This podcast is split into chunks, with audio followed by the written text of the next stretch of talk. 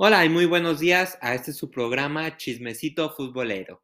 Antes de comenzar, me gustaría deseándoles un muy buen comienzo de año y que este año sea de mucha gratitud y mucha abundancia para ustedes y para sus familiares, para que así podamos disfrutar de un muy buen año que nos esperan demasiadas emociones en el mundo del fútbol, especialmente porque en noviembre, específicamente el 21 de noviembre, dará inicio la, Copa del Mundo en Qatar, donde culminará el 18 de diciembre. Esto debido pues a que en Qatar pues hace mucho calor, entonces por eso se decidió que el Mundial se jugara de noviembre a diciembre. Y bueno, como sabemos, ya hay ciertas selecciones clasificadas al Mundial, es obviamente por el primero fue Qatar por ser anfitrión, pero pues tenemos a las potencias europeas como lo son Alemania, Bélgica, España, Francia, Inglaterra, Holanda y, otras selecciones que pueden llegar a dar una sorpresa como lo son Croacia, Dinamarca, Serbia y Suiza. Y pues de la Conmebol, ahorita solamente están clasificados tanto Argentina como Brasil. Faltan los demás equipos de Asia. Recordar que Asia lleva 4.5 cupos. África lleva 5 selecciones. La CONCACAF lleva 3.5 equipos. Conmebol 4.5, Oceanía 0.5 y la UEFA 13. Obviamente faltan todavía demás partidos de las demás confederaciones para poder, para que estas selecciones accedan al Mundial. Y bueno, como lo sabemos, debido al cambio del formato de la UEFA, pues todavía faltan tres selecciones por clasificar. Como sabemos en el sorteo, pues tanto Italia como Portugal, una de ellas se quedará con las ganas de disputar el Mundial. Muchas personas están sobre el debate sobre quién debería pasar, si Italia o si Portugal, porque pues mucha gente prefiere que Portugal vaya porque quizá esto sea el último mundial que dispute la superestrella Cristiano Ronaldo, pero por otra parte, pues muchas personas le tienen cierto afecto a la selección de Italia por los, las grandes estrellas que han jugado para esta selección. Y por el gran papel que hicieron en la Eurocopa al ser campeones, que desde mi punto de vista sí me sorprendieron mucho. Yo creí que Italia no iba a pasar de cuartos, pero terminó siendo campeón. Pero pues jugaron su juego, jugaron su buen, sus buenos partidos.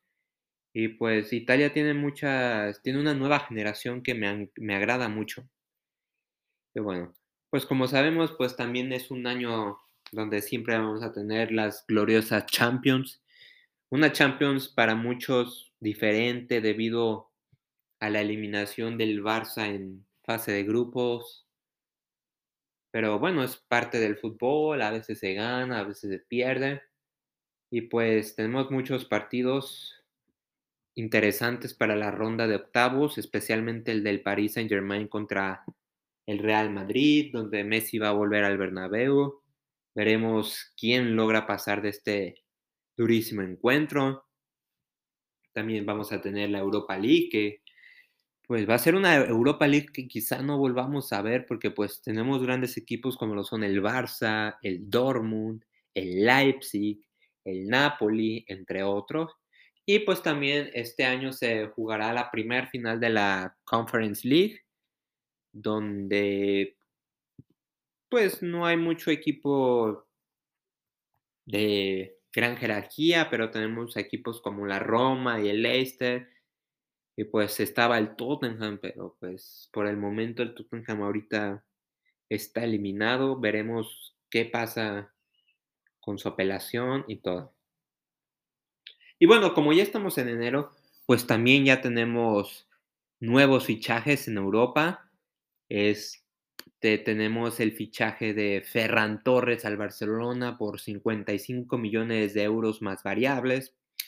Desde mi punto de vista, creo que con ese dinero podemos, lo pudimos haber ahorrado y no gastar Yo como culé siento que ese fichaje es un poco innecesario porque pues sí, o sea, ahorita el Barça pues tiene demasiadas bajas, tiene casi equipo completo de puras bajas y lesiones, pero pues el tiempo pasa y los jugadores poco a poco se van recuperando.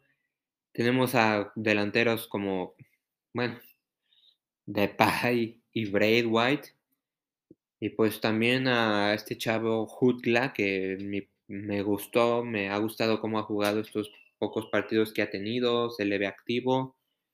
También a Abde, son jugadores de, de la Masía que la verdad me han sorprendido mucho. También Gaby, por ejemplo. Pero siento que fue un fichaje un poco muy necesario que con ese dinero pudieron haber ahorrado y para quizá julio traer un fichaje más interesante y de ma- mayor jerarquía.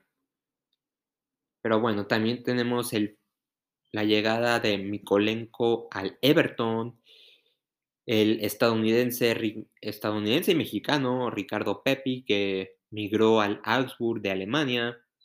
También el fichaje del extremo derecho francés Icone, que pasa de Lille y va a llegar a la Fiorentina. También, hay, también se dice que el Génova ya aplicó la opción de compra de Johan Vázquez, que sin duda Johan Vázquez ha tenido una muy buena temporada con el Génova.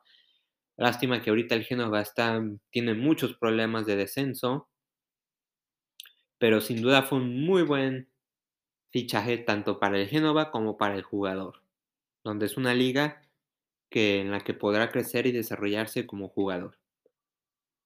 También el regreso de Costas Manolas al Napoli, que para mí Manolas es un muy buen defensa. Lástima que en el Napoli no pudo tener esas oportunidades para demostrar el gran defensa que es y pues vuelve a su natal Olympiacos, donde surgió como jugador y pues pasó a equipos como la Roma, entre otros.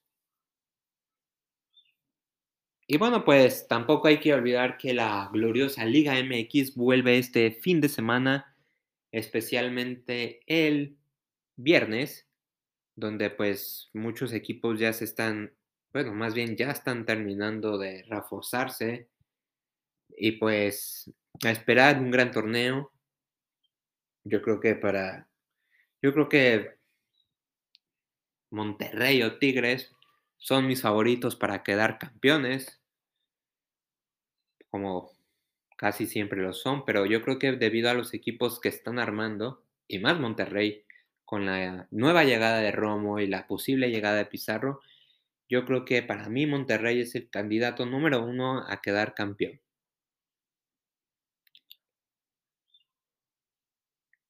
Bueno, por mi parte sería todo. Esperemos sea un año muy interesante en el ámbito del fútbol y no recuerden seguirnos en nuestras redes sociales para seguir debatiendo más acerca de los sucesos que vayan aconteciendo el mundo del fútbol. Gracias y hasta la próxima.